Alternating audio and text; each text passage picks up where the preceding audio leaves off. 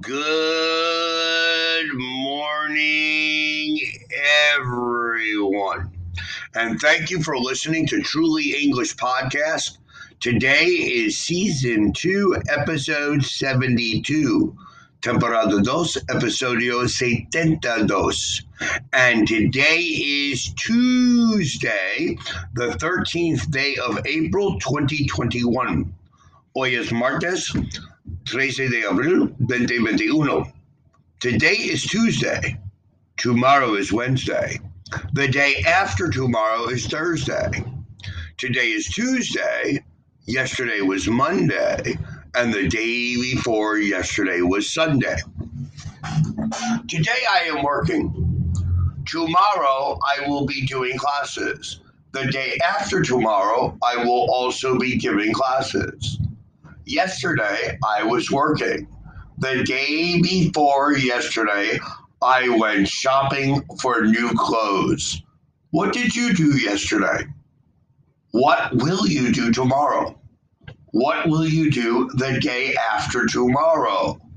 Please remember today, tomorrow, the day after tomorrow, today, yesterday, and the day before yesterday. Today, we're going to deal with advanced prepositions plus phrasal verbs. This helps you understand which prepositions connect with which words. The first one today is am afraid. I am afraid. Tengo miedo. I am afraid of.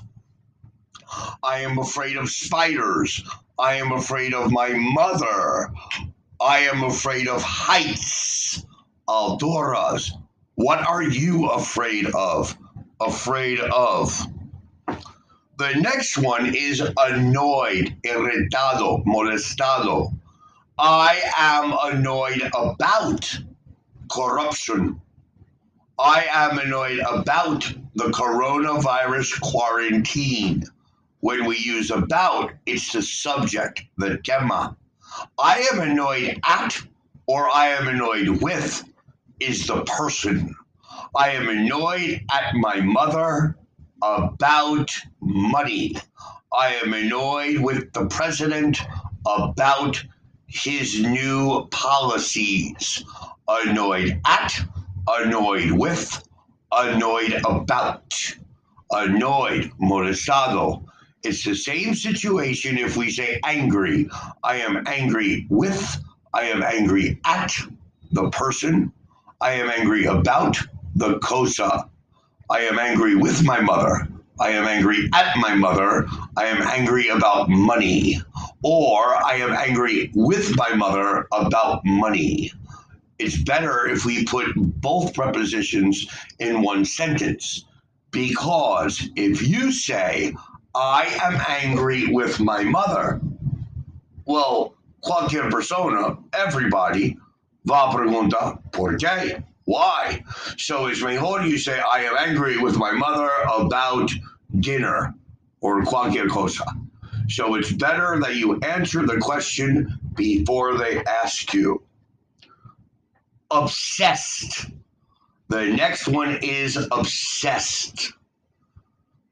Jose is obsessed with his girlfriend.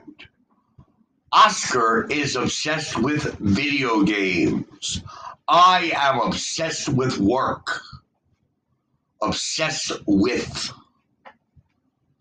The next one is interested, interested.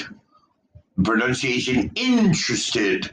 I am interested in new movies. I am interested in technology. I am interested in helping people learn English. What are you interested in? Interested is always with in. Interested in.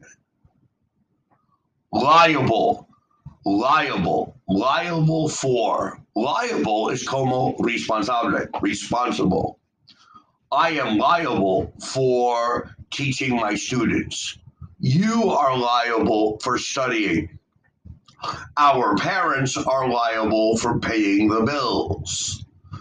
My teacher is liable for cleaning the classroom after the class. Liable for. I am shocked.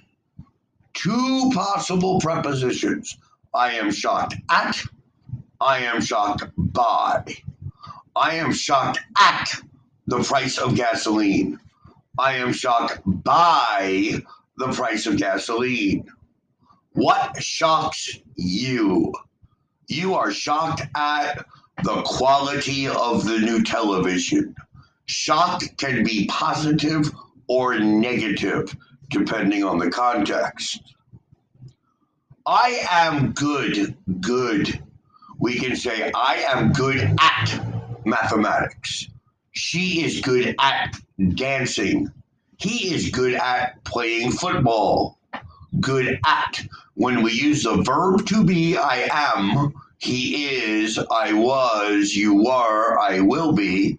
Good is with at. Now, we can say good for. For example, drinking water is good for your health. It's bueno para tu salud. Drinking water. Okay, good at and good for, but when we use the verb to be, it is always I am good at. The next one, grateful. Agradecioso. I am grateful for my life. I am grateful for my business. I am grateful to my mother. I am grateful to my clients. I am grateful to my wife.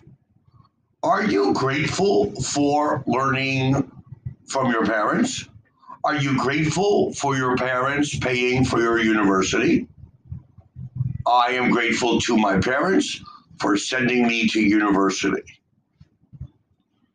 Okay, excited, excited, emocionante. She is excited about her date. We are excited about the wedding on Friday. I am excited about going to the party. What are you excited about? Are you excited about going to the party? So now we have learned almost 10 new prepositional combinations. Remember the prepositions. Make your own examples. Practice, practice, Edith West. Practice more. Thank you for listening to Truly English Podcast by Matthew. Please remember to listen to our next podcast tomorrow on Wednesday. And please remember, send us your comments and requests to www.trulyenglish.com.mx or send them here in Anchor, podcasts, or to Facebook or to Twitter. Thank you for listening and have yourself a great Tuesday. Goodbye.